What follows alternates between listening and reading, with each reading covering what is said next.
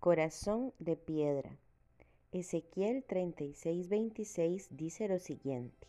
Les daré un corazón nuevo y pondré un espíritu nuevo dentro de ustedes. Les quitaré ese terco corazón de piedra y les daré un corazón tierno y receptivo. Hace seis años, durante una revisión médica, me detectaron lo que parecía ser un cáncer de seno. Para ese momento tenía cuatro meses de embarazo de mi primer hijo y el médico oncólogo me dijo estas palabras. Su vida, doña Rebeca, es más importante que el producto que lleva dentro y depende del resultado de la biopsia, el embarazo será interrumpido para iniciar el tratamiento.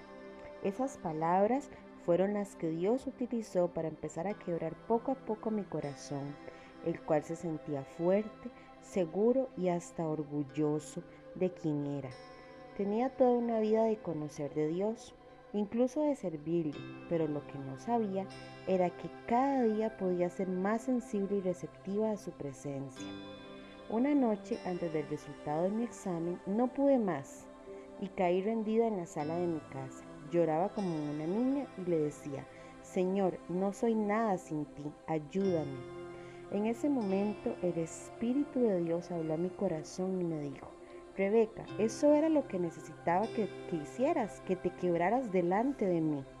Ese fue el inicio de un proceso maravilloso durante el cual recibí mi milagro de sanidad y un corazón que fue convertido de piedra a carne.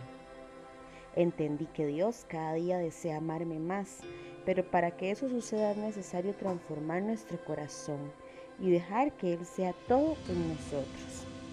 Señor, hoy te pedimos que transforme nuestro corazón, creando algo nuevo, algo maravilloso dentro nuestro, que podamos amarte y recibir tu amor.